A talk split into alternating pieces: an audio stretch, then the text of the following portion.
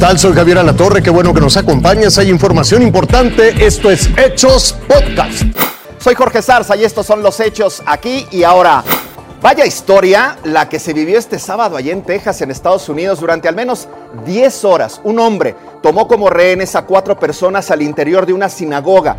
El desenlace tiene varios contrastes. Por un lado, los rehenes fueron liberados, pero luego el delincuente, de quien hasta ahora no se ha podido revelar la identidad, murió a manos de la policía. Así ocurrieron los hechos.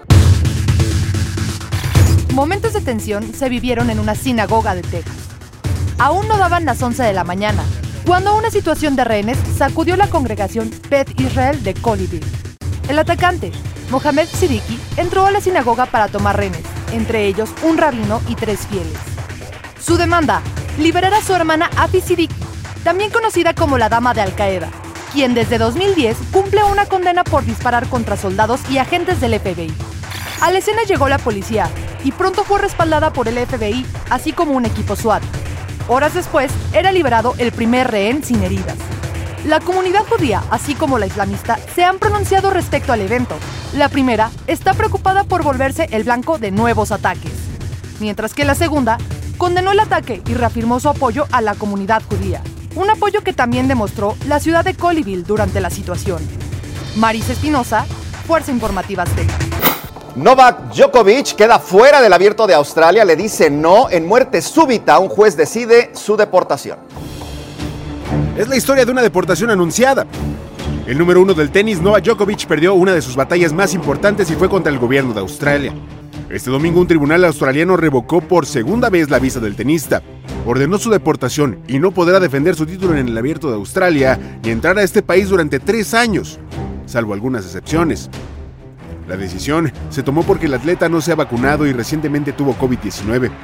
De acuerdo con el juez, Djokovic amenaza la salud y el orden público, ya que su presencia podría avivar el sentimiento de antivacunas en Australia.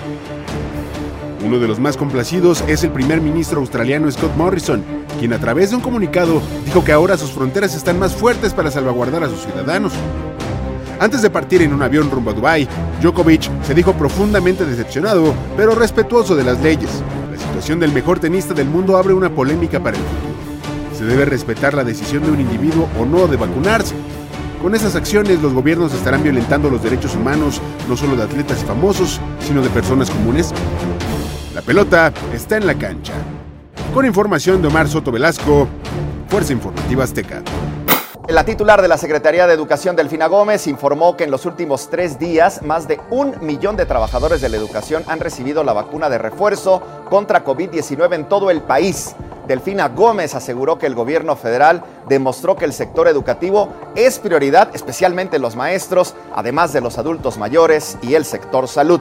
Un volcán submarino protagonizó una espectacular erupción este sábado cerca de Tonga, una isla pequeñita que está ahí por Hawái, perdida en el Pacífico, pero provocó grandes olas en la costa y obligó a la población a resguardarse, a resguardarse en tierra. Incluso aquí en Manzanillo se registraron fuertes oleajes.